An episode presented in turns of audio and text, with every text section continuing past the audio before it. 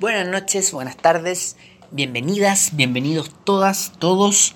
Miércoles 27 de mayo, sesiones 23 y 24, tarde fría, tarde gris, tarde oscura, tarde bonita, em, ciudad en invierno, con, con un poquito incluso de olor a humedad. No sé cómo estarán los otros sectores de Santiago, pero el centro está así con mucha cara de invierno, con mucho olor a invierno, eh, atrapados entre un verano muy largo que se resiste a terminar y un invierno que eh, tal cual queda más de un mes todavía. Pero la tarde está así, una tarde bien, bien de otoño, bien de invierno.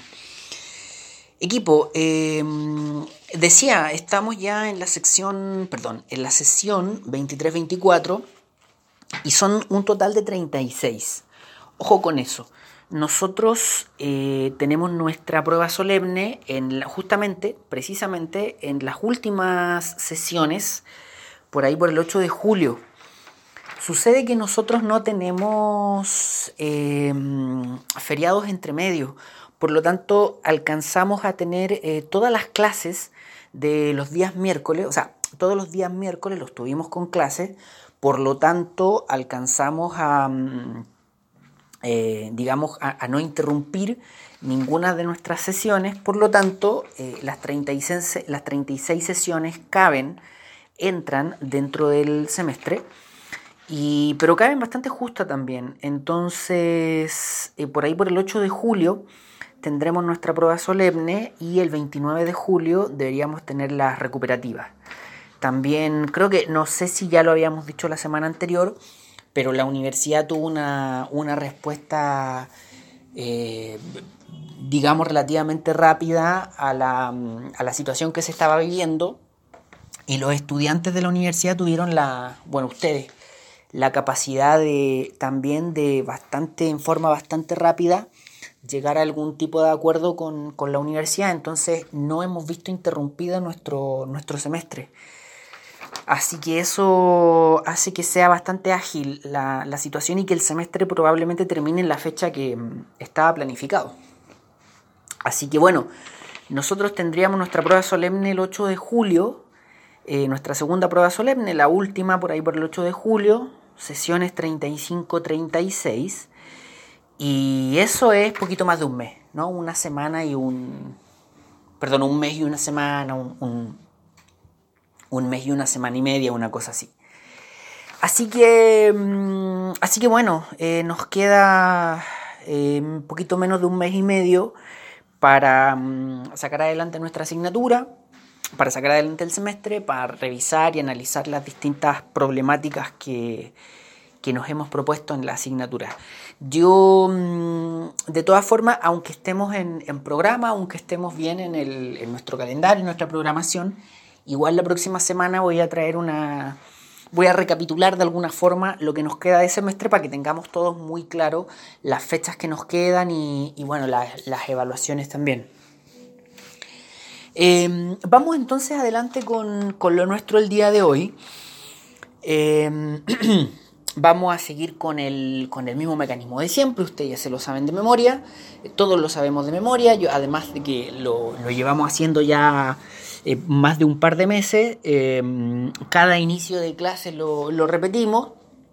Básicamente, em, he subido al Google Classroom eh, un archivo de texto eh, construido en, en, Google Presentaciones, pero que el archivo termina en PDF, lo subo a nuestro Classroom subo estos archivos de audio que ustedes están escuchando y la idea es que revisemos los archivos de audio en conjunto con el archivo PDF, ¿no? que vamos, digamos, eh, en la medida en que se va desarrollando este relato, ustedes van mirando el archivo de PDF y yo les voy diciendo ahí bien artesanalmente qué lámina deberían estar mirando en el momento en que estamos conversando. Entonces, em, la diferencia hoy, la diferencia hoy es que nosotros vamos a em, retomar, más que hacer un recuento, el, recuento de goles de cada semana, eh, de, respecto a la semana anterior, lo que vamos a hacer es derechamente eh, partir donde quedamos, porque nosotros la semana anterior estábamos conversando Y, y nada, tuvimos un final un, un poquito abrupto. De repente nos alargamos un poco, bueno, me alargué yo un poquito. Y así que vamos a intentar eh, continuar donde habíamos quedado. Eh, donde habíamos quedado la semana anterior. Por lo tanto, eso implica que, mm, por favor, yo les envío un archivo con fecha del 27 de mayo, pero por favor, eh, continuemos desde el archivo del 20 de mayo, el archivo que les envié la semana anterior, que tenía como una introducción general a la Guerra Fría y que después tenía una serie de imágenes bien, bien grandes. Entonces, primero, a modo de... Mm, de retroalimentación, a modo de, recuento de lo que conversábamos la semana anterior. Recordar por favor que, mm, que, la semana anterior estábamos, iniciamos el tema este de la Guerra Fría, iniciábamos nuestra conversación en torno a, mm, a este contexto general, a este contexto global, a este contexto histórico que era la Guerra Fría. Decíamos en términos bien generales que eh, la Guerra Fría era algo así como un, un proceso de enfrentamiento, conflictividad global permanente que protagonizaron Estados Unidos por una parte y la Unión Soviética por la otra, cada una con o cada uno con eh, un proyecto político ideológico detrás, así como en carpeta, estos dos países se enfrentaron durante la mitad o la segunda mitad del siglo XX en distintos ámbitos de múltiples maneras. Eh, se convirtieron en las dos potencias hegemónicas del mundo, por lo tanto el escenario político global estaba definido o estaba organizado a partir de que estas dos grandes potencias parecían disputarse el, mundo, cada una con una gran eh, zona y órbita de, influencia. Eh, y que además tiene esta, este enfrentamiento, tiene esta, este proceso la característica de que ambos países nunca en realidad, pese al, a todo el discurso, em, a toda la retórica que establecieron la una contra la otra, jamás llegaron a enfrentarse la una contra la otra militarmente. No, nunca un soldado norteamericano le disparó a un soldado soviético o viceversa, Em, nunca soldados soviéticos entraron en forma armada a alguna ciudad norteamericana em, y viceversa. Nunca un soldado norteamericano, nunca un marín eh, norteamericano entró a, a suelo soviético. No llegaron a enfrentarse. Sin embargo, los enfrentamientos entre ambas potencias sí se pueden manifestar en distintos ámbitos y en distintas localidades del, del digamos, del, ámbitos de la realidad y localidades del planeta. Entonces, más o menos, en términos generales, nos referíamos a la Guerra Fría eh, a partir de esta noción, ¿no? Esto, sería como una, como una presentación de la Guerra Fría. También eh, nosotros, si nos vamos a la lámina 7 de la presentación de la semana anterior, de la sesión del 20 de mayo, nosotros establecimos una suerte de marco temporal general eh, a partir de determinados hitos referenciales que nos permitían más o menos entender cuándo había partido la Guerra Fría. Hay una suerte de, consenso general que esto se inicia por ahí por el año 45 y que los hitos fundamentales serían el fin de la, de la Segunda Guerra Mundial y eh, lo que se conoce como la Conferencia de Yalta, y los posteriores acuerdos de Potsdam. Y eh, en segundo, digamos, como, como hitos de finalización, como hitos indicativos del término o definitorios del término de esta Guerra Fría, eh, lo fundamental es que en 1991 termina por colapsar la Unión Soviética. ¿no? Colapsa la Unión Soviética, se nos cae uno de los o sea, tenemos un orden bipolar y se nos cae uno de los dos polos, por lo tanto se, nos termina el, orden bipolar. Se acaba la, Guerra Fría a partir del hecho de que uno de los dos protagonistas de este enfrentamiento eh, ya no está más, digamos. Eh, y desde ese punto de vista, el hecho de que caiga, de que colapse la Unión Soviética implica un, un montón de cuestiones en el ámbito de los estudios internacionales, de la ciencia política, de la historia, de la historia contemporánea.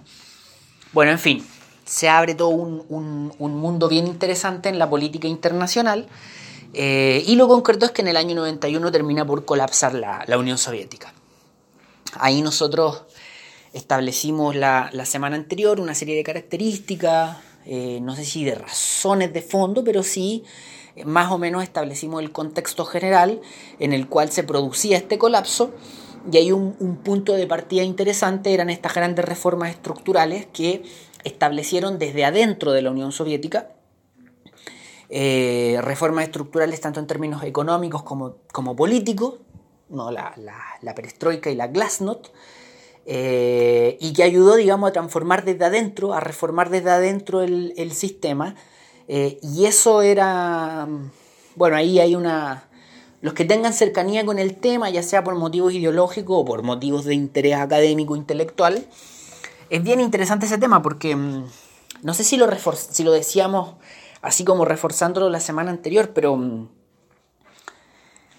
eh, el discurso que emanaba desde adentro de la Unión Soviética, decíamos, ¿no? Gorbachev es el responsable de impulsar como líder máximo de la Unión Soviética la perestroika y la glasnost, el discurso que se establecía era que esas dos reformas estructurales, si bien eran reformas estructurales, lo que estaban haciendo era reorganizar el socialismo soviético en función de que se conservara en el tiempo, de que se fortaleciera y de que lograra derrotar a, Estados Unidos en la, en la Guerra Fría. De hecho, eh, si uno revisa así como a fondo los discursos de la época, hay una lógica, una suerte de discurso de inevitabilidad de aquello, ¿no? que eso iba a suceder efectivamente, pero que era necesario empujar un poco el, proceso. Es interesante porque efectivamente es el discurso que se establece y esas dos reformas son una parte importante de lo que va a terminar sucediendo, de, de ese colapso. ¿no? Esa, como decíamos nosotros la semana anterior, por lo menos la perestroika empuja esa economía centralmente planificada, que es la economía soviética, no es que la lleve completamente hacia ser una economía de mercado, pero sí la empuja hacia allá. Entonces, bueno, revisar los discursos de la época, revisar los objetivos declarados es una cuestión que se hace bien, bien interesante hoy día, pero claro, a la luz de los resultados finales, no muchos años después y sabiendo lo que terminó sucediendo. Em, pero bueno, el punto es ese, que el año 91, fines de la década de los 80, principios de la década de los 90, es el otro punto o el punto final de este, de este proceso global que es la Guerra Fría. Em, yo no sé si, le, si les mencionaba la semana anterior, em, probablemente muchos de ustedes, sí, creo que lo mencioné, perdón, estaba pensando en la película Goodbye Lenin, que si alguien si tienen ahí un, segundo de respiro el, fin de semana, eh, la película esa es re buena. Goodbye Lenin, de repente si alguien tiene un, segundo la podría, le podría dar una, vuelta. Es una película súper entretenida y bien interesante de, ver. Eh, aborda los momentos en torno a la caída del muro de Berlín. La película está ambientada en, Berlín y, y, bueno, aborda ese momento desde un punto de vista muy cotidiano, no, yo no sé si clasifica la película en cine político, porque justamente los protagonistas son personas que están viviendo la vida. Eh, y, es, bien interesante, está hecha de una forma bien, bien creativa. Eh, eso en términos como del marco temporal y eh, nosotros la semana mm, pasada finalmente abordábamos una, mm, un recorrido por una serie de imágenes eh, que se pueden ver aún en la, en, la presentación de la semana anterior, eh, que eran, eh, creo que con esas imágenes lo que hacíamos era como salpicar de antecedente em, respecto a la Unión Soviética nuestra clase, era como construir un marco general en torno a este proceso de la Unión Soviética a partir de las imágenes eh, que, mirábamos, que observábamos la semana anterior y esas imágenes son finalmente una serie de, antecedentes relevantes. No vamos a repasar las imágenes porque ya lo, ya lo hicimos, la, eh, ya hablamos de aquellas la, semana anterior. Em, pero me gustaría que retomáramos desde, desde algún punto de las imágenes, porque de todas formas hay una, mm, un par de ellas que em, yo quería que comentáramos. Y quería que comentáramos eh, antes de pasar a hacer una, una, una mirada más, más, digamos, más profunda, más exhaustiva. Y además porque quiero que hagamos una conexión, ¿no? las imágenes igual nos van a servir para hacer una pequeña conexión y una pequeña mirada eh, a, a, los videos que vimos la semana anterior, las, las, películas que vimos la semana anterior y las presentaciones del, del 27 de mayo. Las presentaciones de hoy día que, que están en esa lógica, ¿no? que están en, en, ese ámbito. Eh, y que quiero que, que, a partir de algunas imágenes como que retomemos ese, ese tema. Equipo, entonces, entonces, para que, perdón, eh, para que no, no, no, nos perdamos, eh, si planteo en este, en este audio finalmente eh, los objetivos de la primera parte de nuestra clase hoy día. Eh, y cerramos este primer audio y seguimos con, con, un segundo. ¿no? Eh, para hoy, para esta tarde, o por lo menos para la primera parte, al igual que la semana anterior, nuestros objetivos son identificar elementos generales del proceso histórico global denominado Guerra Fría, contextualizar históricamente el proceso denominado Guerra Fría, establecer una relación entre la política, la ideología y la cultura de masas y la cultura popular, y finalmente identificar el rol jugado por los medios de comunicación de masas en la Guerra Fría. Estos objetivos son los que habíamos planteado la semana anterior, pero como la semana anterior se nos quedó un poco corta, retomamos estos objetivos. Entonces, en, digamos, en los, primeros audios y los primeros momentos de la clase, incluidas las presentaciones de hoy, pensemos en esto. Estos son nuestros, nuestros objetivos para eh, la primera parte de la clase. Luego, en la segunda parte de la clase, eh, retomamos con el, digamos, más específicamente con el rol de América Latina. Pero, mm, pero al principio, en los primeros momentos, quedémonos con estos objetivos que acabamos de, plantear. Eh, entonces, dejemos este audio hasta acá para que no nos quede tan extenso y seguimos con un audio siguiente. Sigamos adelante entonces con nuestro segundo audio del día 27 de mayo.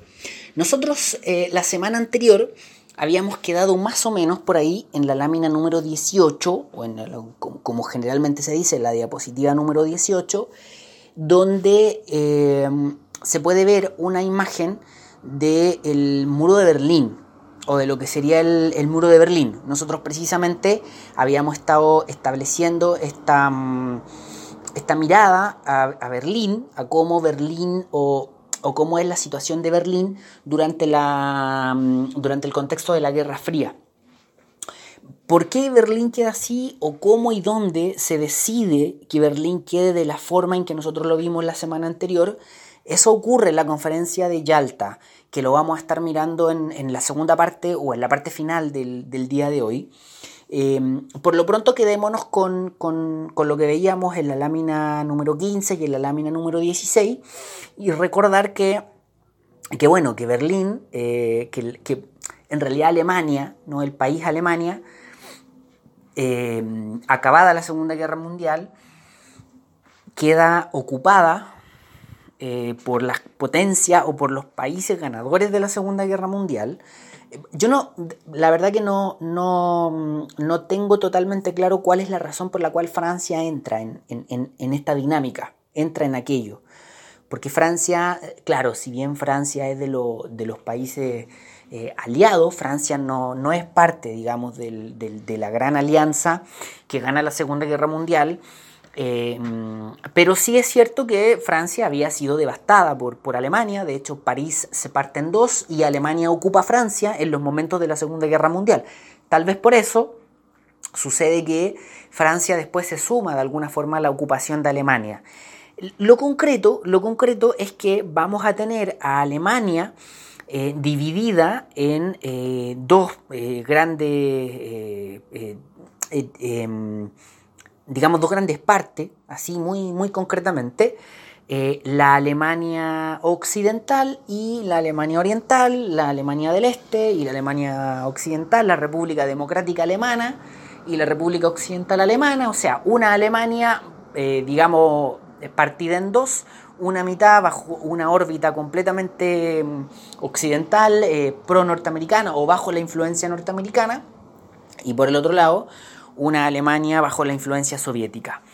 Ahora, el punto es que esa parte de la Alemania occidental eh, va a ser ocupada al mismo tiempo por un sector británico, por un sector norteamericano y por un, sector francés. Eso lo podemos ver en la lámina número 14.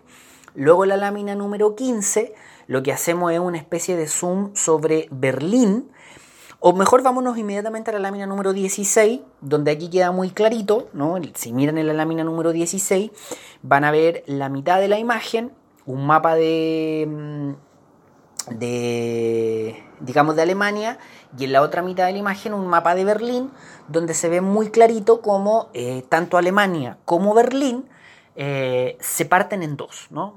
Quedan divididas en dos, una parte bajo la influencia norteamericana o, digamos occidental, democracia liberal, capitalista, y la otra bajo la órbita soviética.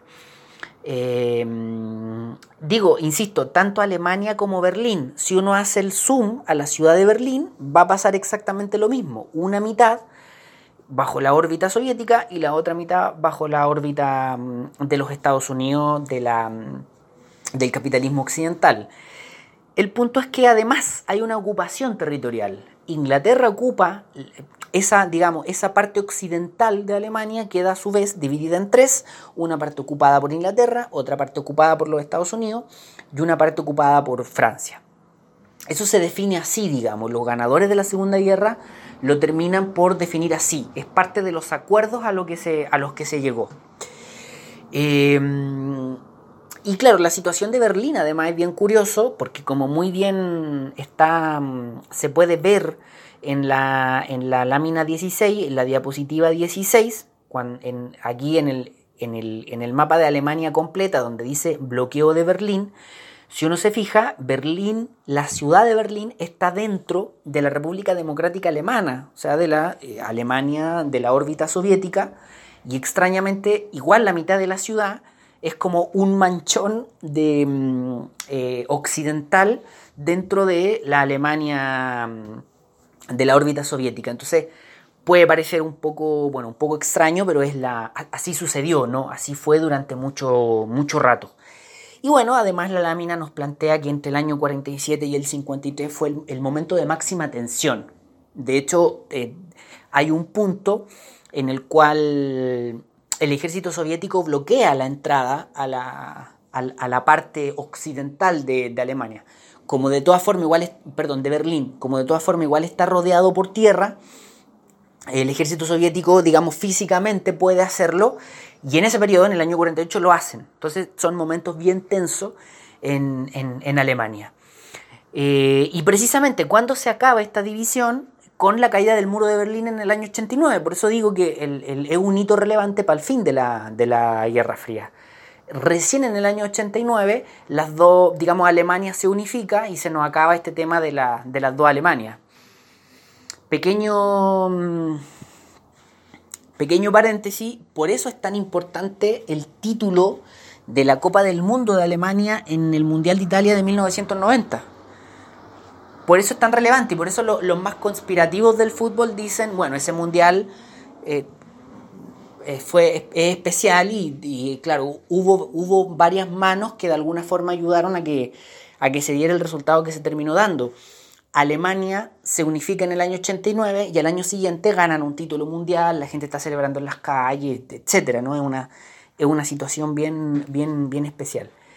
Eh, digo, no, no, no estoy diciendo que la, situación del Mundial de Italia 90 sea efectivamente por eso, no lo estoy diciendo, sino que se presta para aquello porque efectivamente están muy juntos los dos fenómenos. Insisto, año 89 recién se unifica Alemania, año 90 eh, tienen un, hito de la cultura popular que les permite generar cierta unificación. Eh, es, bien especial la situación. Em, y bueno, físicamente el muro de Berlín, la verdad es que cae, creo que por el año 92 más o menos, que la misma gente lo empieza a, a, votar, etc. Pero bueno, políticamente es en el año 89 donde se unifica Alemania. La lámina 18 es interesante porque nos muestra cómo físicamente era el, el muro o cómo era esta separación, ¿no? que se llama muro, pero en realidad es una especie como de complejo, una verdadera frontera dentro de la, mm, de la misma ciudad. Em, bueno, y luego en, la misma dinámica, en la lámina número 19, vamos a tener otro, otro episodio mundial que se presta también eh, para... Mm, no como un capítulo de la Guerra Fría para nada, porque este es un episodio que en sí mismo es muy importante y tiene vida en sí misma, en sí mismo, pero evidentemente que se le va a plantear como un episodio mundial que de alguna forma sirvió para que estos grandes, estas grandes potencias de la Guerra Fría se metieran un poquito y se midieran entre ellos, ¿no? como que midieran su fuerza a través de terceros o en terceros lugares. Aquí, por favor, retomar esto que decíamos al principio y que decíamos la semana anterior, que finalmente en la Guerra Fría ambos países no llegan a enfrentarse, pero en distintos ámbitos y distintos lugares van a tener enfrentamientos indirectos. Y de alguna forma lo que sucede en Corea, en la Guerra de Corea, tiene un poquito que ver con eso. No completamente, pero tiene un poquito que ver con eso. Eh, hoy día sabemos que hay una, una Corea del Norte y una Corea del Sur, eh, pero también sabemos que hay una sola península de Corea y que alguna vez fueron un solo país. Y eso efectivamente fue así hasta la década de los 50. Cuando se desata la guerra de Corea en 1950, se termina, digamos, eh, generando la situación a la, a la que llegamos hoy día, que el país se parte en dos.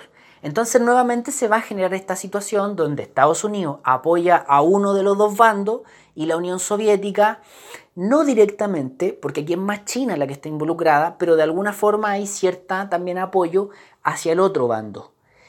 Eh, y precisamente, precisamente eh, este, este, esta guerra de Corea del 50 al 53 está en ese periodo que, de, la Guerra Fría que se plantea como el de máxima tensión.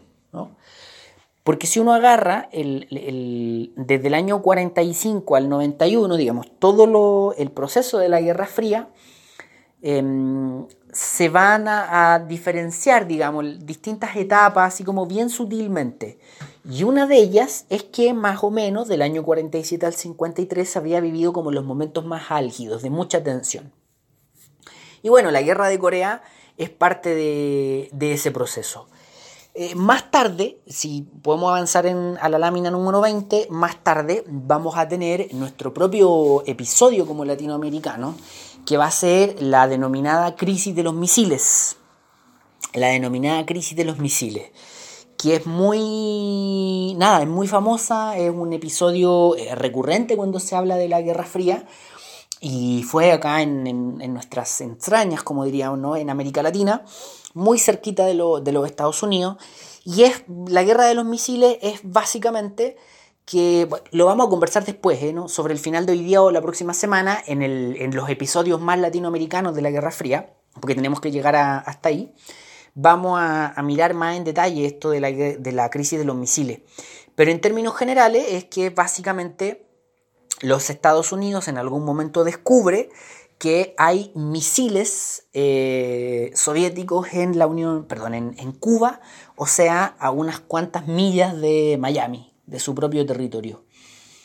Eh, y eso es, bien complejo para, los Estados Unidos, obviamente, y se desata toda una crisis que eh, también es un momento bien, bien complejo de la Guerra Fría, donde también se pensó que se podía llegar finalmente a una suerte de, de, mm, de enfrentamiento entre, entre ambos ya así más directo, finalmente no, no termina por, suceder aquello y al contrario, la situación se resuelve eh, a partir de una negociación entre los Estados Unidos y la Unión Soviética, donde eh, la Unión Soviética gana bastante gana bastante, porque finalmente Estados Unidos hace una suerte de retirada de, de misiles que tenían anteriormente ellos en Turquía. Entonces la Unión Soviética, con todo esto de la crisis de los misiles, finalmente logra que Estados Unidos retire esos misiles que tenía desde, desde antes, digamos, en, Turquía. Entonces finalmente esto se resuelve con, una negociación. Eh, bueno, si seguimos avanzando por las láminas, lámina número 21, Guerra de Vietnam, eh, crecimos nosotros, algunas generaciones, eh, viendo producciones de, televisión y de cine respecto a la guerra de Vietnam.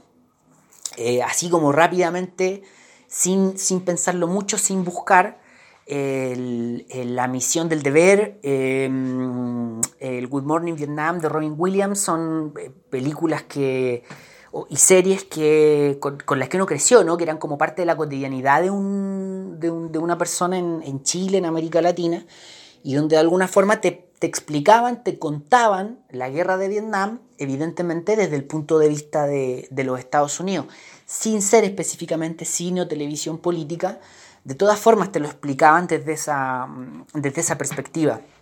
Y uno creció de alguna forma con, con algunas de, esa, de esas palabras.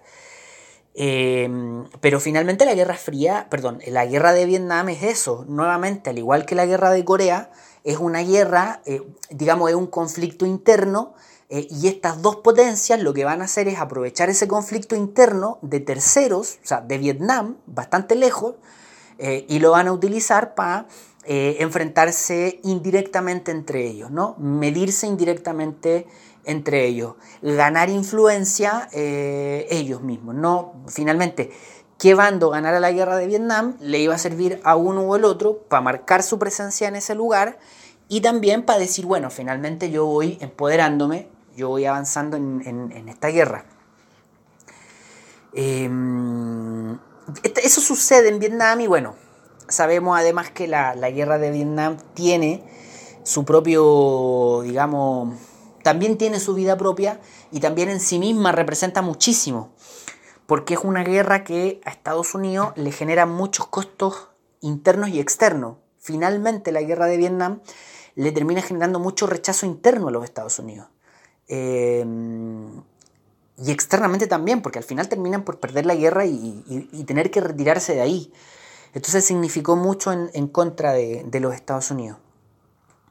Eh, si nos vamos a la lámina 22, a mí la lámina 22 y 23 se me hacen interesantes porque nos recuerda una situación que no es tan frecuente, ¿no? No, estamos tan acostumbrados a hablar de Afganistán como si lo estamos de, de Vietnam, ¿no? Insisto, yo crecimos viendo estas producciones de, de, de Hollywood, de cine y televisión respecto a la guerra de Vietnam, pero no respecto a Afganistán. Y efectivamente Afganistán también fue un, marco de enfrentamientos en, la Guerra Fría. Eh, en este caso, eh, uno podría decir que el caso contrario, es la Unión Soviética la que entra en Afganistán y que permite también que en Afganistán eh, caigan, digamos, una institucionalidad aristocrática muy tradicional y que el país entre en otra etapa. Pero también implica que Estados Unidos de alguna forma también interviene en el país en función de combatir a ese avance soviético sobre Afganistán. Puede sonar un poco complejo, pero por favor recordar, yo no sé si ustedes recuerdan, cuando, cuando, cuando viene la, el, el conflicto de Estados Unidos con los talibanes, por ahí por el 2002-2003, cuando hay todo este contexto de las Torres Gemelas, etc., yo me acuerdo que eh, se decía mucho, eh, así como que Estados Unidos se estaba enfrentando a los talibanes y el mismo Estados Unidos les había dado vida a los talibanes en los 80, o bien eh, los había como, había fortalecido a los talibanes en los 80. esas reflexiones no sé si es tan exacta, pero a lo que apunta es precisamente aquello, que la Unión Soviética entra en Afganistán, eh, que la Unión Soviética interviene en, Afganistán, ocupa Afganistán, interviene en su política y los Estados Unidos eh, de alguna forma ayudan a los rebeldes a la Unión Soviética. De, ahí venía esa reflexión de los Estados Unidos y los talibanes, que, mm, que van a haber grupos, por ejemplo, grupos de Osama Bin Laden en los 80, combatiendo a la Unión Soviética y Estados Unidos va a eh, colaborar, contribuir, va a fortalecer esa posición de los talibanes rebeldes contra la, Unión Soviética. Y después, claro, son esos mismos talibanes los que eh, ya en el nuevo siglo se van contra los Estados Unidos. Bueno, puede parecer un poco, digamos, retorcida la situación, pero es una, cosa más o menos así. Eh, vamos avanzando más rápido por esto, por esta etapa. Bueno, en la lámina número 24 lo que vemos es Em, el conflicto de Irak y de Irán, que, donde también van a tener participación o, que uno también podría decir que está en el marco de la Guerra Fría, también es un conflicto entre terceros donde Estados Unidos termina teniendo participación.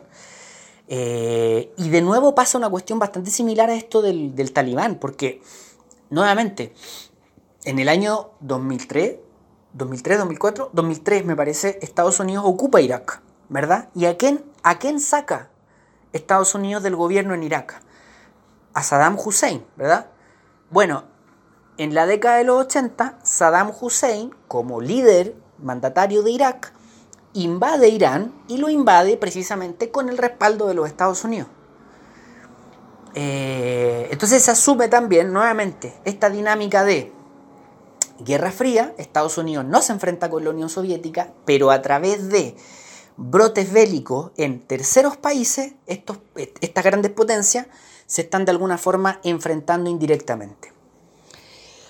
Si nos vamos a la lámina 25, eh, si nos vamos a la lámina 25, llegamos a un punto que es bien interesante. Eh, y es, digamos, una expresión muy, muy clarita de esto que decíamos al principio. Ok, Estados Unidos y la Unión Soviética no se van a enfrentar entre ellos bélicamente, no se desata esa guerra. De hecho, esa guerra nuclear entre ambos países, entre ambas potencias nucleares, afortunadamente no se llegó a desatar nunca. Pero estos países se van a enfrentar no solo en terceros países, sino que en distintos ámbitos, en, en distintas situaciones. Entonces, por ejemplo, la lámina 25 hace relación a Em, bueno, dice directamente la Guerra Fría Deportiva. Y si ustedes se fijan, son las estadísticas de eh, las distintas Olimpiadas entre el año 52 y el año 88. Las barras azules son las medallas totales de Estados Unidos. Las barras eh, calipso son las medallas de oro de Estados Unidos las barras rojas, las medallas totales de la Unión Soviética y em, las barras, digamos, no sé, rosado con chuvino, son las medallas de oro de la Unión Soviética. Y si ustedes se fijan, bueno, las Olimpiadas se juegan cada cuatro años. Si ustedes se fijan, em, Olimpiada por medio gana un país y Olimpiada por medio gana el otro país. Eh, durante toda la Guerra Fría, una Olimpiada o la ganaba Estados Unidos o la ganaba la Unión Soviética. Entonces esa es un poco la manifestación de esto de cómo estos dos países competían en los distintos ámbitos. ¿no? Insisto, en el año 52, por ejemplo, esa Olimpiada la gana Estados Unidos, pero la Olimpiada del año 56 la gana la Unión Soviética. La Olimpiada del año 60 la vuelve a ganar la Unión Soviética. Las del 64 las vuelve a ganar la Unión Soviética, ahora con menos margen, pero las del 68 las gana Estados Unidos nuevamente.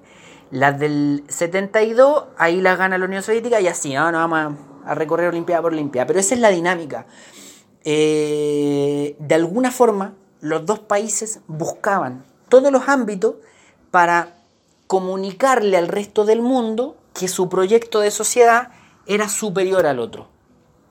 En este caso, a través del deporte. Y bueno, esto que nosotros... Eh, ah, bueno, ojo, la, si ustedes se fijan, la, hay una cosa un poco curiosa, interesante. La Olimpiada del año 80 eh, no participa Estados Unidos, no hay barras azules. Y la Olimpiada del año 84 no hay barras rojas, o sea, no participa la Unión Soviética. Básicamente porque las Olimpiadas del año 80 son en Moscú y Estados Unidos no va. Y las Olimpiadas del año 84 son en Estados Unidos, me parece que en Los Ángeles, y la Unión Soviética no va. Entonces, ahí también hay una, cosa bien, bien interesante en ese aspecto. No, no, no participa del, de, las Olimpiadas del otro, digamos. Y bueno, y las del 88 ya son más normales, pero también en un contexto de los últimos años de la Unión Soviética. La lámina número 26 es una imagen de un estadio en la Unión Soviética, me parece que en las Olimpiadas del 80. Pero bueno, el, punto es que estos dos países van a utilizar distintos ámbitos de la realidad para enfrentarse. En este caso no se están enfrentando bélicamente, pero ambos países digamos, ponían todo su esfuerzo para ganar las Olimpiadas y demostrarle al resto del mundo que su sociedad o que su proyecto de sociedad era mejor que el proyecto de sociedad, que el otro proyecto de sociedad. Y en ese caso, eh, la película que, de Rocky 4 eh, nos permite entrar en dos planos, eh, digamos en dos planos que son bien interesantes. Este plano deportivo, porque lo que sucede con, Iván Drago en, la película es de alguna forma una caricatura de lo que sucedía en, en esta guerra fría deportiva. Cómo cada uno de los países iba a preparar a sus atletas de esa forma, de una forma bien, bien potente, bien intensa, bien exagerada incluso, para plantearlos como una especie de superatletas, ¿no? de superdeportistas. Y que eso expresaba lo que el proyecto de sociedad del respectivo país eh, significaba finalmente. O sea, en el fondo lo que te están diciendo es, esta sociedad es tan superior a la otra que prepara de esta manera a sus atletas, a nuestros atletas. O sea, este es un mejor proyecto de sociedad y se expresa inclusive en los deportes.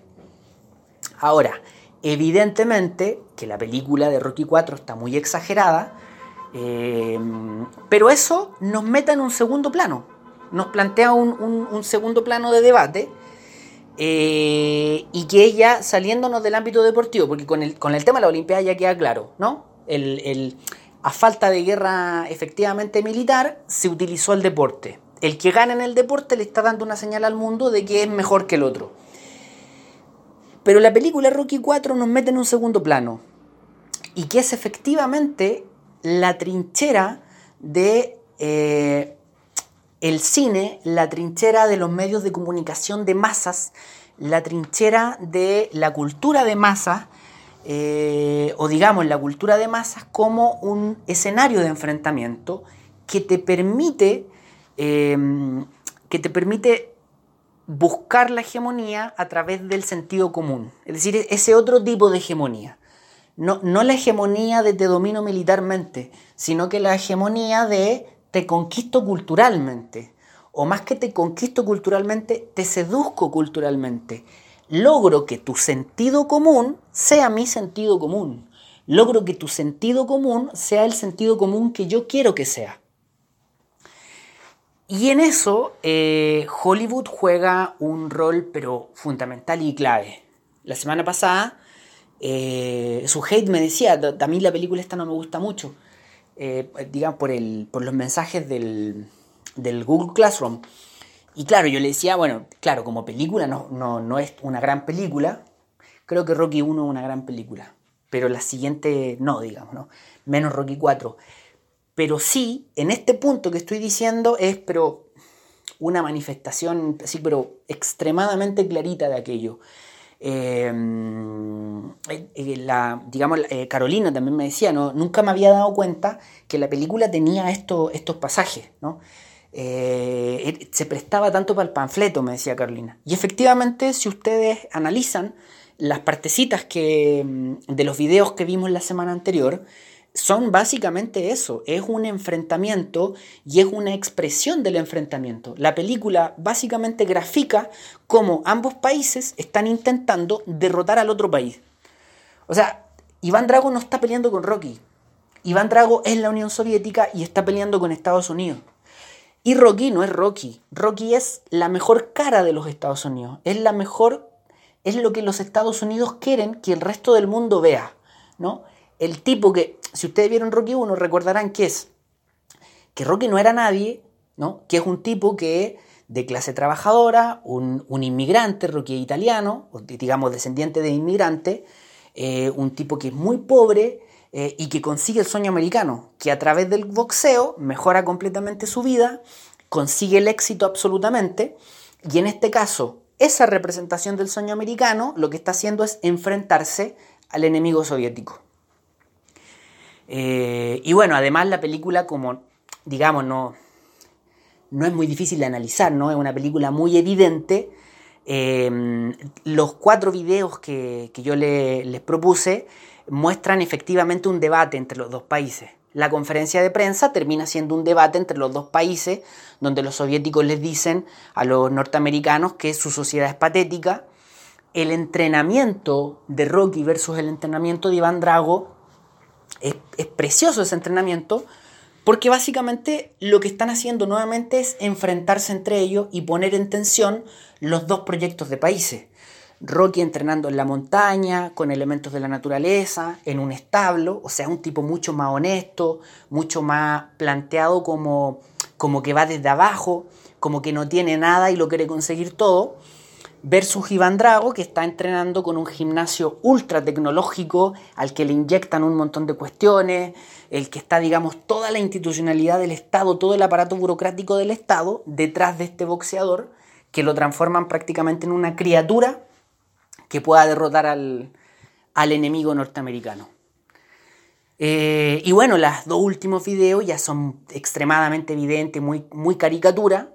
Eh, Rocky recibe golpes durante toda la película, pero gana la pelea igual. Y cuando gana la pelea igual, los jerarcas soviéticos se paran, lo aplauden.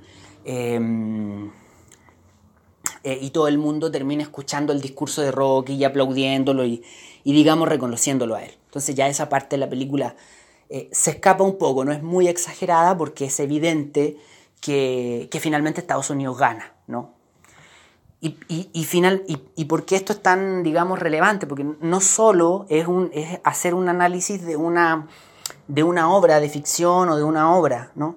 sino que sabemos que hay una maquinaria, y no lo digo así como, como conspirativamente, sino que es un análisis en frío. Hay una maquinaria eh, gigantesca que es el cine de Hollywood que llega prácticamente a cada rincón del mundo. Entonces nosotros crecimos viendo esa, esas fábulas, crecimos viendo esa epopeya, crecimos viendo cómo eh, Estados Unidos iba con su mejor cara y le ganaba a la Unión Soviética en su propio país. Crecimos viendo cómo los soldados simpáticos, buena onda, bacanes y entretenidos de la misión del deber iban a Vietnam y se enfrentaban allá a los vietnamitas y trataban de ayudar a Vietnam. Vimos cómo Robin Williams iba eh, a, Vietnam y ponía su programa de radio, era simpático, le mejoraba la vida a los soldados, etc. ¿No? Crecimos viendo eso y cada rincón del mundo creció viendo eso, porque la maquinaria de Hollywood, eh, digo, la maquinaria de Hollywood es un negocio y lo que quieren es tener un negocio legítimo que el cine, pero tiene ese efecto. Insisto, esto no es una cosa conspirativa, solo que hay que ser frío y pragmático y decir, tiene ese efecto. Eh, no de la Guerra Fría, no de la Guerra Fría, pero de otro, mm, de otro contexto. Una película que tiene también ese rol, por ejemplo, también muy clarito, muy evidente, es eh, el Día de la Independencia, que Carolina lo, decía la, la, semana anterior. El Día de la Independencia es básicamente eso, ¿no? El Día de la Independencia es una epopeya griega, es una película donde hay una amenaza mundial global eh, del mundo que conocemos. Lo que pasa es que nosotros nos toca vivir una época del mundo donde el mundo que conocemos es el mundo completo. Pero hace muchos siglos atrás el mundo que se conocía no era el mundo completo. Entonces, salvar al mundo era el mundo que se conocía. En el caso nuestro, la Guerra de la Independencia es básica, perdón, la, el Día de la Independencia es una película que te muestra a un milico gringo salvando el mundo. ¿Y en, y en cuál día? En el día de la independencia, en el día, en el 4 de julio. Em, y además es muy especial porque además es, un, la, estrella de la película, finalmente el tipo que termina por salvar, yo no la vi completa, eh, pero tengo entendido que el tipo que termina por salvar al mundo es Will Smith, ¿no? Entonces además es un afroamericano, un poco la lógica de Rocky, ¿no? Un hijo de un inmigrante. No es un blanco cualquiera, ¿no? Es un afroamericano que salva el mundo. Entonces además se plantea como una cosa media progresista, además, no, no es cualquiera, ¿no? Es, es esta sociedad que salva el mundo y además lo hace en forma inclusiva. Entonces, bueno, las películas tienen este, este rol, el cine tiene este rol, eh, y en el caso de la Guerra Fría, estos dos países también se van a enfrentar a través de, esta, de esa maquinaria. Eh, y en el caso nuestro, en el caso nuestro, los ejemplos más latentes son los de Estados Unidos, porque crecimos viendo las películas de Hollywood y las películas de Hollywood tienen ese, mm, esa, esta dinámica que, que estamos diciendo. Y bueno, Rocky ahí es un ejemplo muy, eh, muy clarito, muy clarito. vamos, a, vamos a intentar cerrar esta, esta parte eh, y solo quiero que le demos una mirada a las últimas tres láminas y lo vamos a hacer muy, muy brevemente porque el, audio está quedando muy, muy extenso y porque necesitamos avanzar. Eh, pero no, no, puedo yo dejar de mencionar, si se fijan en la lámina 27, la lámina 27 es la foto de la portada de un libro que se llama El Partido de los Valientes. A los que les gusta el fútbol seguramente van a ubicar de lo que a lo que me estoy refiriendo. Eh, tal vez en esta época de, pandemia el CDF eh, ha hablado de esto o se ha referido a esto. El Partido de los Valientes es un partido eh, de fútbol en el cual se enfrentaron o se tenían que enfrentar Chile y la Unión Soviética. Se tenían que enfrentar Chile y la Unión Soviética. El gran problema, y bueno, era un partido de las eliminatorias para el Mundial de Alemania 74.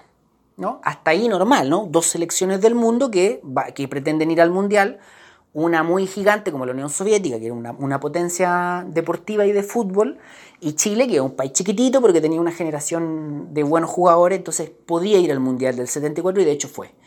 El punto es que este partido se tenía que jugar en septiembre del 73 parece mentira, parece así como que fuese una... Bueno, de hecho parece como guion de película, pero es la realidad. Ese partido se tenía que jugar en septiembre del año 73. Eh, se tenían que jugar partidos de ida y vuelta, es decir, en Moscú y en Santiago. Y los dos partidos tienen su historia y los dos historias son bien interesantes. Chile va a jugar a Moscú y se juega en un ambiente Ojo, estamos hablando de septiembre del 73, después del golpe. No me acuerdo la fecha exacta, pero después del 11 de septiembre. Esa es la clave. Que en Chile viene el golpe, con todo lo que significa el golpe de Estado, no, no lo vamos a describir ahora, todo lo que significa en términos de vidas humanas, en términos de proyecto político, de proyecto histórico, en términos de lo que el mundo está viendo que está sucediendo en Chile y además el, tema de, la, de las vidas humanas y de los derechos humanos. El punto es que se juega este partido en la Unión Soviética, se juega en Moscú, va a Chile, va a Chile, digamos, a jugarlo a Moscú, eh, en condiciones muy hostiles, muy extrañas, muy complejas, y no hay registros del partido.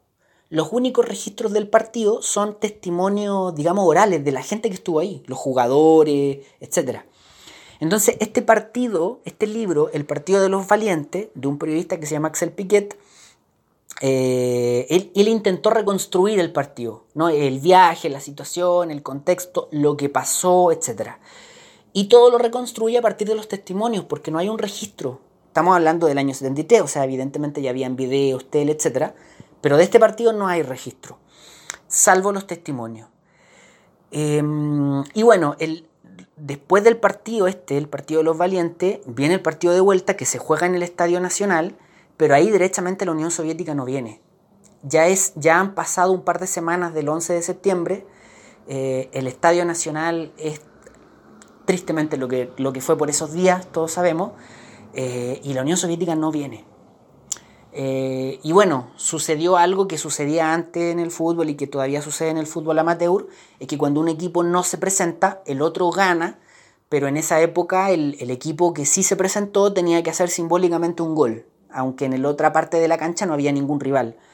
Em, y ese gol lo hacen, lo hacen los, jugadores chilenos, que, también estaban viviendo una situación muy, muy compleja. Em, cualquiera que se hubiese prestado para eso estaba en una situación muy compleja, muy contradictoria. Pero bueno, a Chile le toca, de, digamos, esta, esta situación de relacionarse, vincularse con, la Guerra Fría a partir de su, propio, de su propia situación compleja eh, local, de alguna forma vinculando esta cosa deportiva, el tema global y, los conflictos locales. Em, la lámina 28, la lámina 28 es bien interesante porque es, aquí tenemos otro ámbito más donde estos dos países se enfrentan. ¿no? y que es básicamente la carrera espacial, una suerte de guerra fría, pero en términos espaciales. O sea, ¿qué país lograba ganar la carrera espacial? ¿Cuál de los dos países lograba explorar el espacio, llegar afuera, sacarle ventaja al otro en esos términos? Y sacarle ventaja al otro significaba dos cosas. ¿no? Una, lo, central, no lo concreto. O sea, eh, sé más del espacio y logré avanzar más en el espacio que tú. Pero también lo segundo, lo que ya hemos dicho, luego decirle al mundo y que el mundo vea que mi proyecto de sociedad es mejor que el otro proyecto sea. O sea, mi proyecto de sociedad está conquistando el espacio o está explorando el espacio. El proyecto de sociedad del otro, de mi enemigo, no lo está haciendo. Por lo tanto, yo soy mejor que mi enemigo.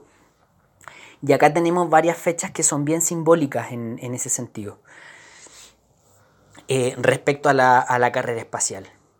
Y finalmente, eh, la última lámina también es, bien interesante porque es la misma competencia, la misma carrera, pero en términos militares.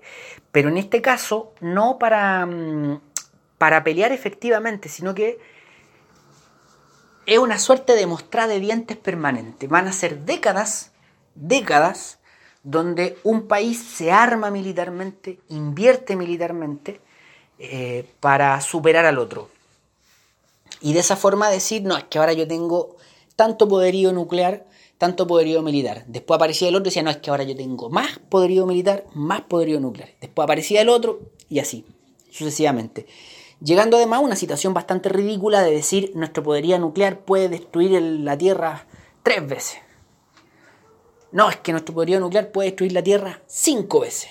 No, es que nuestro. Es una situación bien ridícula porque con la Tierra no necesita ser destruida dos veces, no con una vez ya es suficiente. Pero el discurso hostil, ¿no? este enfrentamiento de, discursivo, llegaba efectivamente a estos niveles.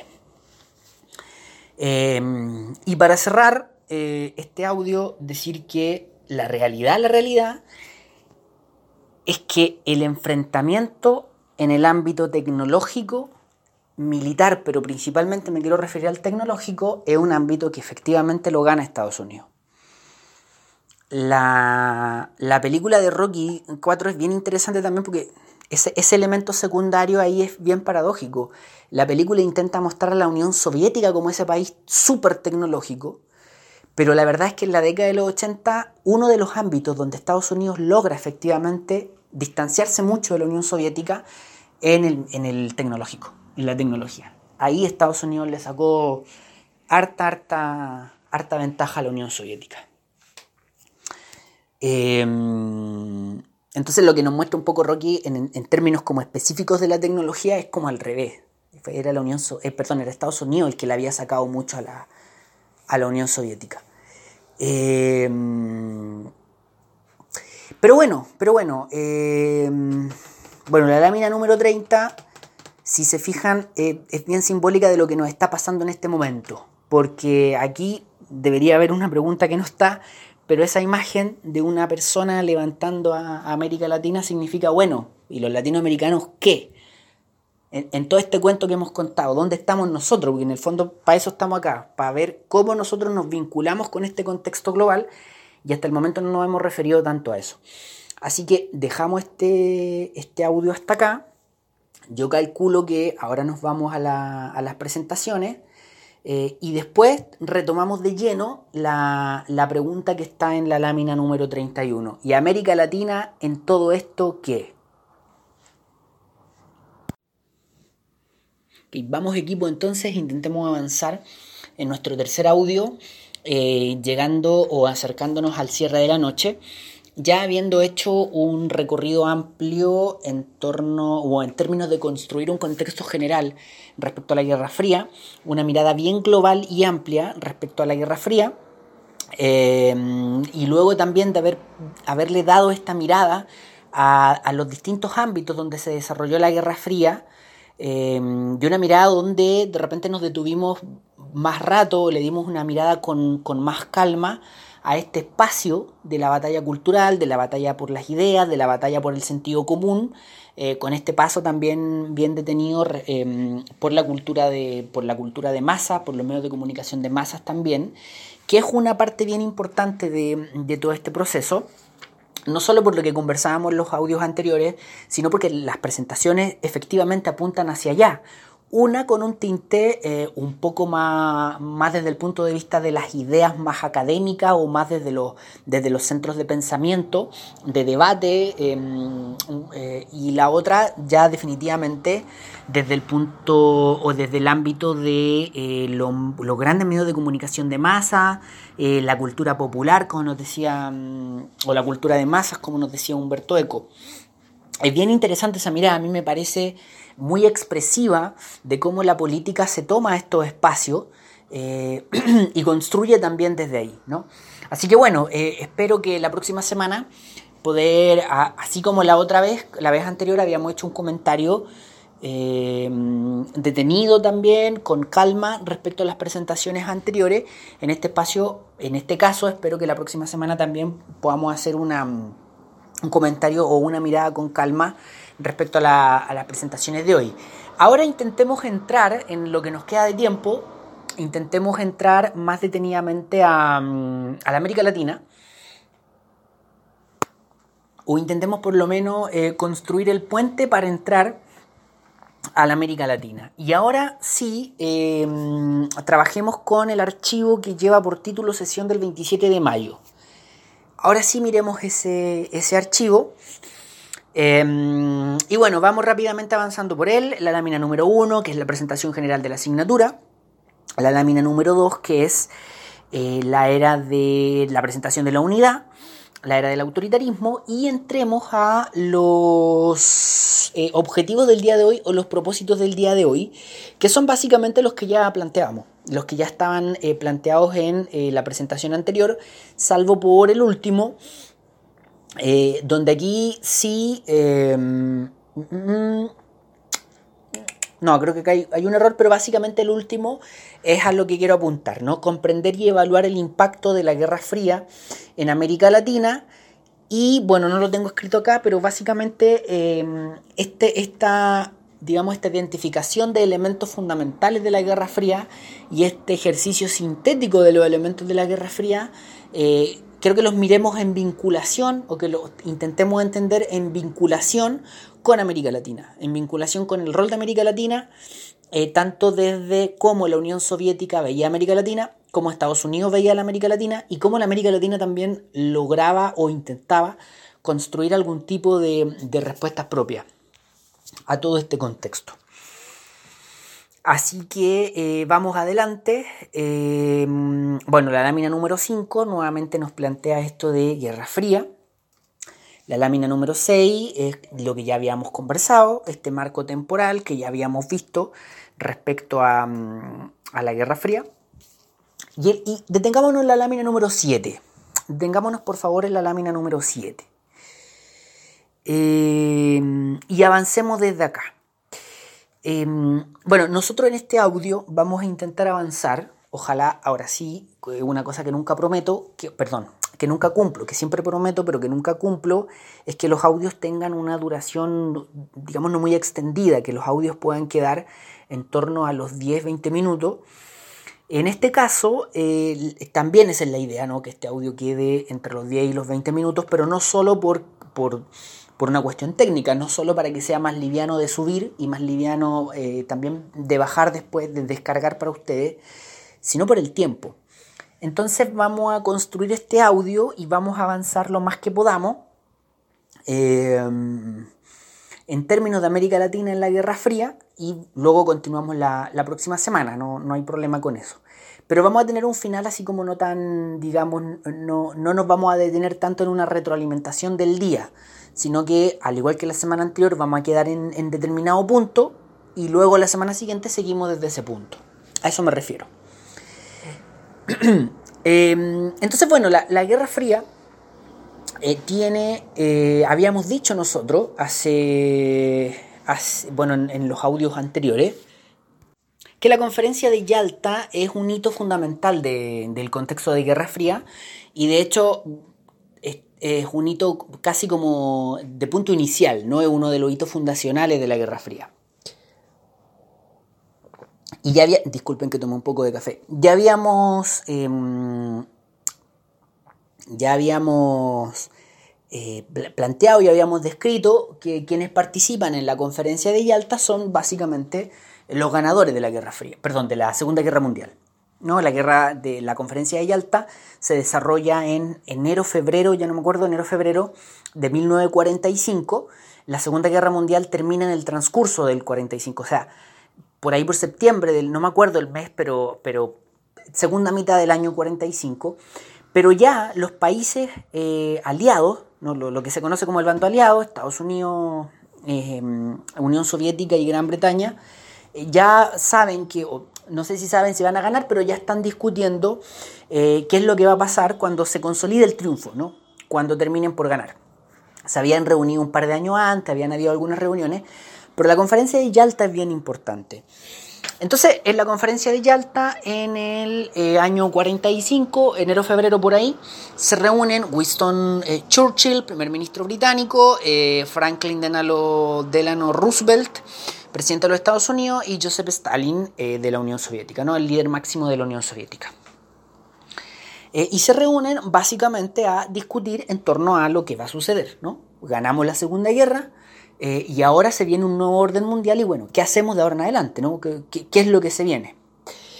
Eh, como dice acá la lámina, básicamente en la conferencia de Yalta, los vencedores de la Segunda Guerra Mundial establecen el orden del mundo post Segunda Guerra. Establecen el orden del mundo después de la Segunda Guerra. Y como ya habíamos dicho nosotros la semana anterior, el fin de la Segunda Guerra Mundial, una de las cosas que trajo es que eh, los grandes ganadores de la Segunda Guerra Mundial son los Estados Unidos y la Unión Soviética. O sea, eh, termina la guerra y los más fuertes son Estados Unidos y la Unión Soviética. Eh, y si uno hace un análisis más profundo, termina la guerra y la gran potencia mundial es Estados Unidos, en términos económicos, industriales, financieros y militares. Y en ese punto, en el militar, es donde la Unión Soviética le disputa esa, esa posición. Y ahí es muy clave un antecedente que no habíamos dicho, porque, digamos, eh, no lo habíamos planteado anteriormente, pero los primeros años de la Guerra Fría son, digo, los primeros 3, 4 años, no recuerdo exacto, pero los primeros 3, 4 años son años donde solo Estados Unidos tiene em, armas nucleares. Entonces ahí hay una etapa que es bien relevante porque, bueno, Estados Unidos em, ya partió la Guerra Fría, Estados Unidos es la potencia en distintos ámbitos y solo ellos tienen armas nucleares, por lo tanto eso prácticamente los catapulta a, ser también la potencia militar definitivamente. Eh, pasan los años, entra la década de los 50 y no recuerdo el año exacto en que la Unión Soviética también empieza a tener poderío nuclear, por lo tanto, em, ahí hay como una suerte de equiparamiento, o, una, lo voy a decir en términos bien simples, una suerte de empate. Bueno, el punto es que en la conferencia de Yalta em, se define, o, estos grandes ganadores discuten el orden post Segunda Guerra. Y, hay tres resoluciones, o más que tres resoluciones, hay tres grandes eh, conclusiones que se puede sacar de lo, digamos, de la conferencia de Yalta. Tres grandes, eh, si uno lo ve desde hoy día, si uno desde el presente mira, o si uno eh, hace un balance general de lo que, del, de cuáles son los grandes resultados de la conferencia de Yalta, hay tres grandes elementos. Primero, lo que ya sabemos, hay una división mundial de facto en el mundo en una zona de influencia de los Estados Unidos y una zona de influencia de la Unión Soviética. Es decir, básicamente estos flacos se reparten en el mundo. ¿no? Hay una gran porción del planeta que está bajo tu influencia y hay otra gran porción del planeta que está bajo tu influencia. ¿No? Es, de alguna forma eso se acuerda. En segundo lugar, y esto es más complejo, aquí yo, ojo, yo estoy siguiendo a, mm, a Wallerstein en esto, al, a, Immanuel Wallerstein.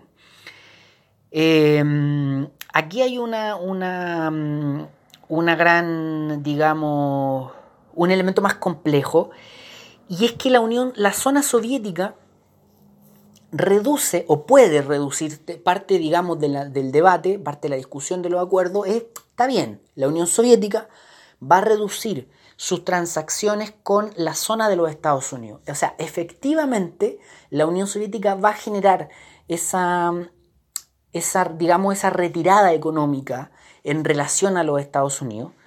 Eh, pero a cambio de eso, Estados Unidos no va a ayudar económicamente a la Unión Soviética. Y, cuál es, digamos, la clave también para entender eso? Es que Estados Unidos después va a implementar lo que se conoció como el Plan Marshall. Y el Plan Marshall es básicamente un plan de asistencia económica para Europa. ¿Y por qué Estados Unidos ayuda a Europa? Porque Europa está devastada por la Segunda Guerra. Europa está en el suelo físicamente, en un porcentaje importante. Y Estados Unidos va a implementar una ayuda económica eh, a Europa. Ahora, ¿cuál es la, digamos, la, razón? O sea, no, esto no es altruismo internacional. ¿Por qué Estados Unidos ayuda a Europa? Básicamente, hay dos grandes motivos. ¿Por, qué podría haber sido? Bueno, primero porque Europa Occidental es su aliada política. Entonces necesito relativamente fuerte y bien a mi, aliada política. Pero en segundo lugar, por una razón más pragmática todavía y más desde un punto de vista económico. Ya dijimos, em, Estados Unidos tiene la hegemonía económica e industrial. Estados Unidos es la potencia industrial. Y si yo tengo productos industriales, si yo tengo que vender, me falta una cosa, ¿no? ¿Quién me compre? Necesito un mercado. Entonces Estados Unidos tiene mercado, no hay muchos países en el mundo que son su mercado, pero un mercado importante es Europa. Entonces Estados Unidos necesita una, eh, necesitaba ¿no? una Europa fuerte que fuese su interlocutor económico, que fuese su socio comercial, que fuese un mercado comprador. Por lo tanto, necesitaba a Europa eh, en pie económicamente. Entonces, la razón por la cual se establece el Plan Marshall en realidad son razones políticas y económicas, no es una cuestión de altruismo internacional. Hay un capítulo de Los Simpsons donde el señor Burns lleva un billete de, no me acuerdo cuánto, de 20 millones de dólares, una cosa así, le encargan llevar ese billete a Europa y un poco una caricatura del, del Plan Marshall. Y bueno, y un tercer elemento también de la conferencia de Yalta es que también va a generarse una retórica hostil entre ambos países, entre Estados Unidos y la Unión Soviética, que les permite mantener, consolidar el control sobre sus territorios. Y esto es bien interesante lo que, lo que nos plantea acá Wallerstein y que yo rescato. Em, como eh, también hay una lógica muy discursiva, ¿no? hay una lógica muy de juego político, de establecer esa, esa retórica que tal vez uno se lo podría haber cobrado a la Unión Soviética y Estados Unidos. Flaco, si están hablando tanto, luego vayan a, pelear alguna vez, ¿no? Hagan, hagan su guerra, la que están diciendo. Llevan décadas diciendo que van a pelear y no pelean nunca. Eh, entonces aquí también hay una mirada crítica de decir, esa retórica hostil no es casual. No es casual. No es casual que se, que se, que se griten tantas cosas y que nunca se peguen porque finalmente esos gritos lo que hacen es generar cierta unidad interna, es generar cierta cohesión interna tanto entre ellos mismos, digo, tanto hacia adentro mismo de, sus fronteras como hacia, sus zonas de influencia. Eh, el enemigo soviético, el enemigo, el, el, enemigo, el comunismo como enemigo, es un enemigo que en, Estados Unidos se, se utilizó mucho y por muchas décadas, por mucho tiempo, y que era un elemento muy potente de generar cierta cohesión. El enemigo externo es un clásico de, mm, la política internacional. Si necesito generar digo, de esta relación entre la política internacional y la política nacional, si necesito generar cierta cohesión interna, me invento, o bien no me invento, pero utilizo, cualquiera de ambas, un enemigo externo. ¿no? O sea, eh, ese enemigo externo es como un otro, un enemigo de todos nosotros, que nos permite tener algo en común, por lo tanto nos permite acercarnos, ¿no? nos permite tener objetivos en común, por, lo tanto acercarnos. Entonces en el caso de la Guerra Fría ese también era una, clave relevante. Bueno, ¿y qué hace América Latina acá? ¿No? ¿Qué, ¿Dónde está América Latina acá? ¿Qué pasa con América Latina en, toda esta historia, en todo este cuento? Em, y aprovechemos la pregunta también para, mm, para extenderla, ¿no? ¿Qué pasa con el resto del mundo? ¿Dónde están los demás? ¿Y cuál es la mirada sobre los demás? ¿Qué pasa con África? ¿Qué pasa con Asia? Y aquí me gustaría a mí, eh, primer elemento como para responder o como para que entremos en ese, en ese ámbito, es eh, lo que podríamos denominar como el problema del tercer mundo. Porque además aquí surge la nomenclatura tercer mundo. La noción, el concepto, la etiqueta de tercer mundo viene de acá. Vamos a... digo, yo no sé específicamente quién... habría que buscarlo, eso debe estar registrado. No me acuerdo exactamente quién es el que bautiza esas etiquetas, o quién es el que le pone el nombre a esas etiquetas, pero acá el concepto eh, surge porque se va a decir, hay un primer mundo, ese primer mundo es el mundo, digamos, eh, avanzado, el mundo desarrollado, el mundo de la democracia occidental, el mundo de em, la democracia liberal, el mundo del capitalismo, el mundo de Estados Unidos. Es el primer mundo, Estados Unidos y sus aliados. El segundo mundo es la Unión Soviética y sus aliados, ¿no? el socialismo soviético y toda su órbita de influencia. Y el tercer mundo va a ser los demás. el tercer mundo va, a ser el resto, digamos, los otros todos los otros, los países asiáticos, los países de, América Latina, los países africanos, que no son ni Estados Unidos y Europa Occidental, ni la Unión Soviética y Europa Oriental, Europa del Este. Los otros son el tercer mundo. Y aquí yo planteo una cosa, que, o sea, no lo planteo yo, por favor. Yo, eh, me interesa que, que, que miremos esto a partir de entender esto que significa el problema del tercer mundo. Que el, problema del tercer mundo es una cuestión relevante para nosotros. El, problema del tercer mundo, así visto desde el punto de vista norteamericano y soviético, pero principalmente norteamericano, eh, no he dicho el número de láminas, estamos en la lámina 7, por favor. El problema del tercer mundo es que, y aquí les hago una pregunta, en la medida en que vamos, vamos haciendo esto. ¿Qué tienen en común África, Asia de la época y América Latina?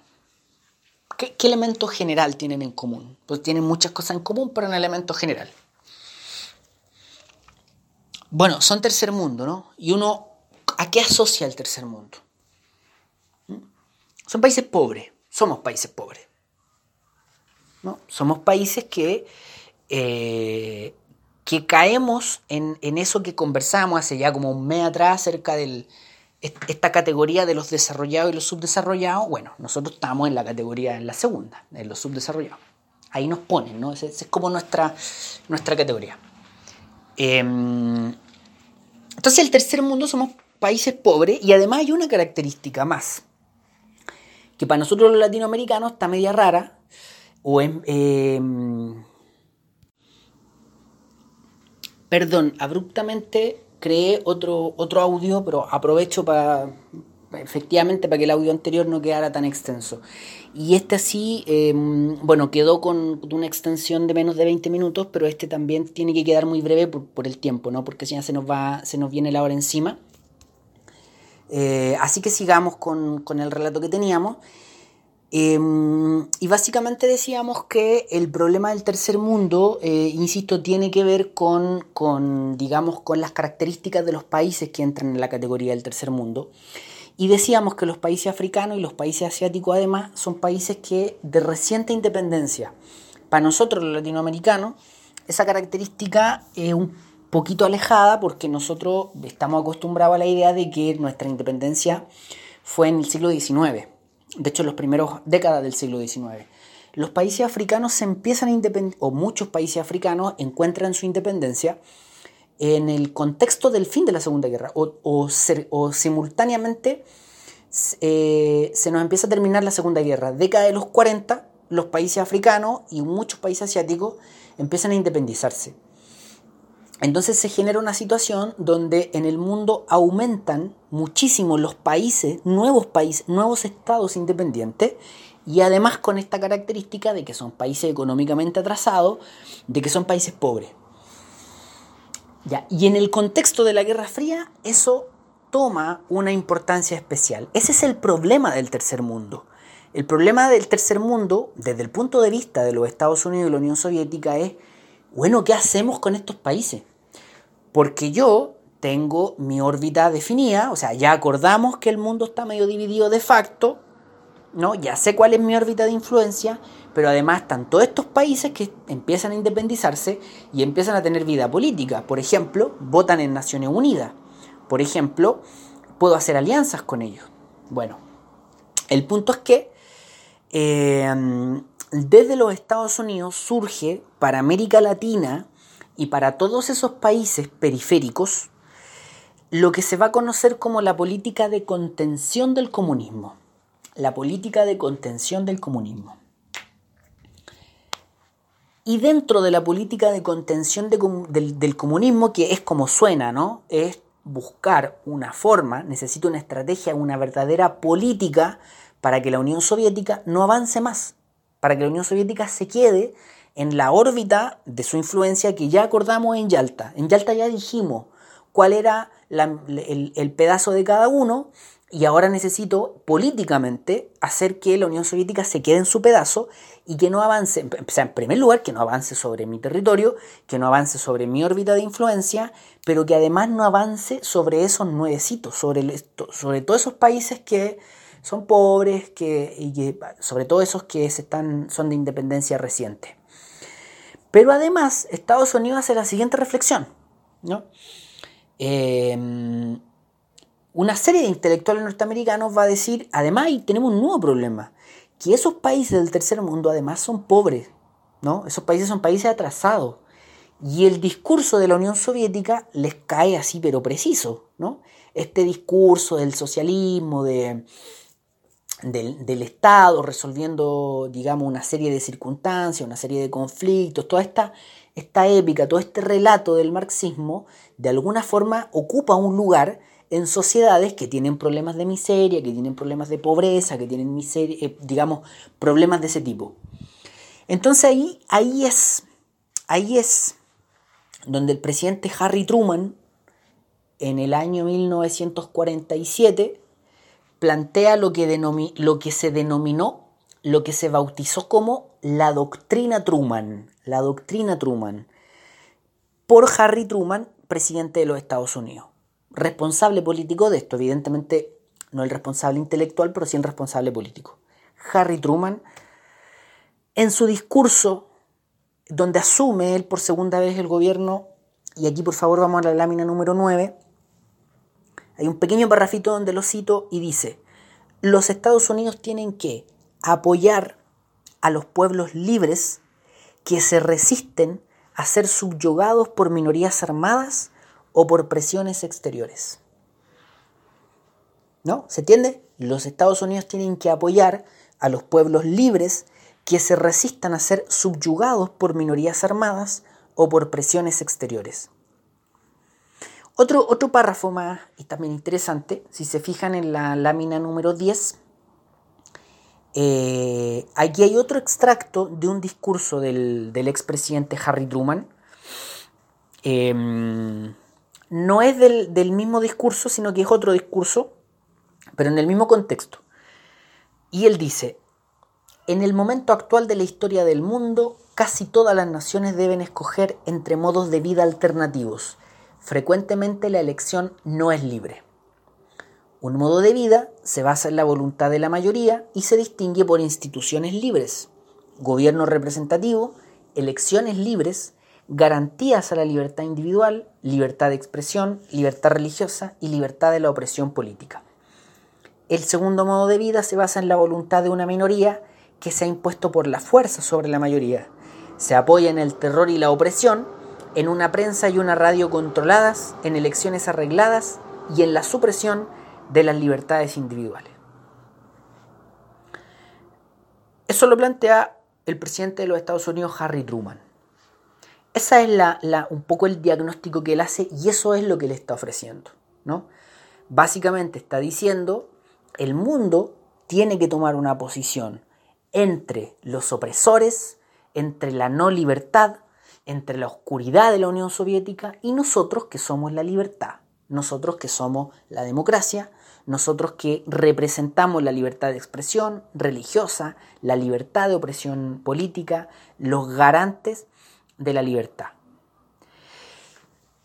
¿Hasta dónde quiero llegar? ¿Qué es lo que hace la doctrina Truman? ¿Qué es lo que hace Harry Truman para de alguna forma llevar esto a los países eh, como los países latinoamericanos, como los países africanos?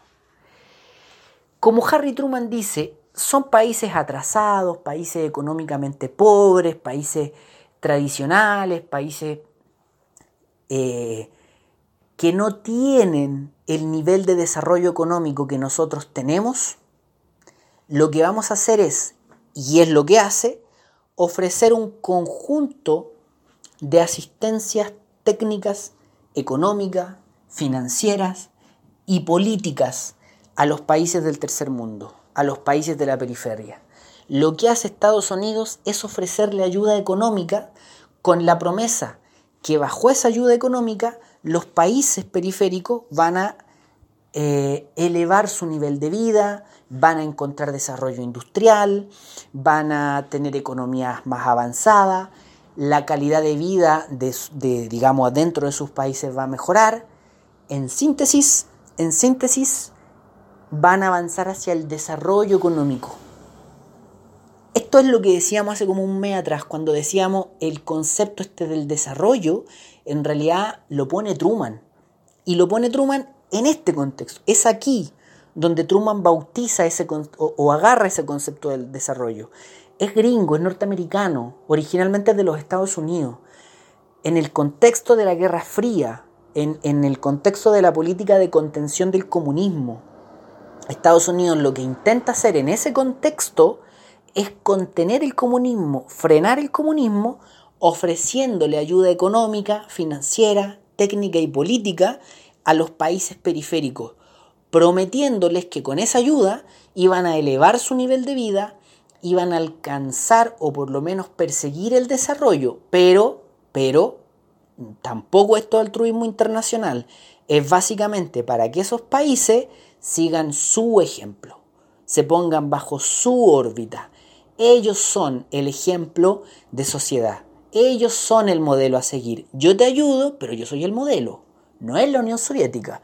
Yo te ayudo, pero acá el comunismo hay que contenerlo, no seguirlo. ¿no? Esa es la lógica. Entonces, eh, bajo la doctrina Truman, se va a seguir esa política en los Estados Unidos y se va a perseguir que los países latinoamericanos, algunos países asiáticos, algunos países africanos, los tomen como modelo de alguna forma a través de esta ayuda. Em, si nosotros eh, les pido como favor, y aquí vamos a cerrar, eh, sin, pasemos a la lámina número, número 11. Eh, evidentemente sabemos que los Estados Unidos utilizaron otras formas de influencia sobre América Latina y también sobre los países africanos y los países asiáticos, ¿no? Encontraron otras formas de operar políticamente. Em, pero si ustedes lo piensan, y esto lo vamos a conversar la próxima semana, la Alianza para el Progreso es eso. La Alianza para el Progreso es un plan millonario de los Estados Unidos para invertir en América Latina y lograr que los países latinoamericanos no optaran por proyectos políticos que se vincularan a la Unión Soviética. Estados Unidos intenta generar cierta modernización económica en América Latina a través de la Alianza para el Progreso en la década de los 60, pero con ese objetivo, que América Latina se acerque a ellos y no a la Unión Soviética. Ahora, es evidente que esta política también se combinó con otras políticas de intervencionismo eh, electoral, financiando campañas, militares, jugando roles en golpe de Estado, Y también lo que ya conversábamos, ¿no? Esta lógica de intentar generar una influencia a través de elementos culturales. Pero estos tres ámbitos, digamos estas tres formas de operar, tenían que ver con eso, con hacer su presencia en América Latina, con poner su presencia en América Latina y contener a la Unión Soviética. Es decir, decir de alguna forma, o a través de asistencia técnica y financiera, o a través de intervencionismo, o a través de eh, convencerlos eh, por medio de, la, de, elementos de la cultura de masa, eh, América Latina es de nuestra órbita. América Latina es nuestra. Equipo, nosotros la próxima semana vamos a seguir desde acá, vamos a reforzar esta idea de la, la la lógica de la doctrina Truman, ¿no? la lógica de las asistencias técnicas financieras, la promesa de la modernización económica a cambio de dejarte influenciar. Vamos a reforzar eso, vamos a abordar esto del intervencionismo. Acá dice en la lámina 11, si se fijan, dice intervencionismo, financiamiento a diversos sectores políticos. ¿Cuáles? Vamos a abordar eso cómo en el contexto de la Guerra Fría Estados Unidos intervino políticamente, pero también vamos a abordar cómo la Unión Soviética financió a partidos comunistas en América Latina y, especialmente, digamos, y en Chile. Eh, es decir, cómo va a haber un financiamiento fuerte en, el contexto de la Guerra Fría a distintos sectores políticos. Eh, vamos a hablar también de los roles de Estados Unidos en los golpes de Estado. Em, y bueno, creo que ya a partir de la... Eh, y a, través de los comentarios a las presentaciones de hoy día, vamos a darle nuevamente una mirada a esto de las disputas de ideas y la influencia hegemónica. Em, pero eso, la próxima semana vamos a estar mirando esta forma en que Estados Unidos operó en la Guerra Fría en América Latina, como también la Unión Soviética intentó tener presencia en América Latina en el contexto de la Guerra Fría, y después posteriormente algunas respuestas latinoamericanas eh, relevantes y algunas expresiones latinoamericanas también en ese, en ese marco. Así que eso, eso. Eh, quedamos hasta acá. Nos veremos la, la próxima semana. Nos escribimos a través del Google, del Google Classroom. Y eso, nos escuchamos el próximo miércoles cuando ya sea junio, cuando ya se nos haya acabado mayo y estemos en un nuevo mes. Abrazos y nos escuchamos.